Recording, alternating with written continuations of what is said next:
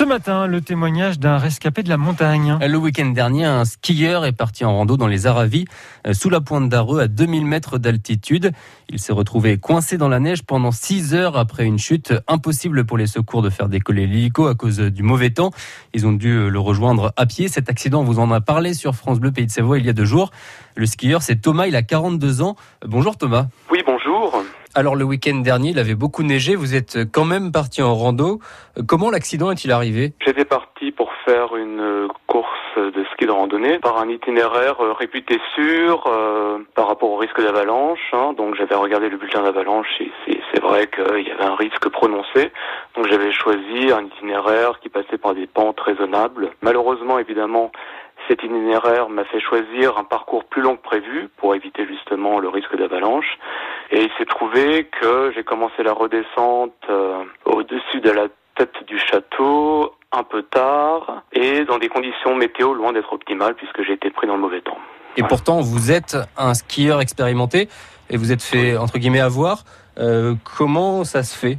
Je n'ai pas vraiment regardé exactement à, à quelle heure euh, je devais donc faire demi-tour si je voyais que je passais trop de temps à la montée. Donc j'aurais dû mieux gérer le temps. Si jamais un skieur se fait prendre euh, comme vous, quel conseil vous donnez? Parce que vous avez peut-être gardé euh, votre sang-froid pendant 6 heures, mine de rien, pour euh, ne pas paniquer, attendre les secours. C'est le, le, bon réflexe à avoir, ne pas paniquer? Ne pas paniquer, absolument. Je n'étais pas en panique. Après ma chute, donc j'ai essayé de voir si j'étais pas blessé. J'avais remarqué que j'avais une coupure au niveau du menton, mais pas très douloureuse, parce que je, je ne l'ai pas senti. J'ai juste vu un peu de sang couler.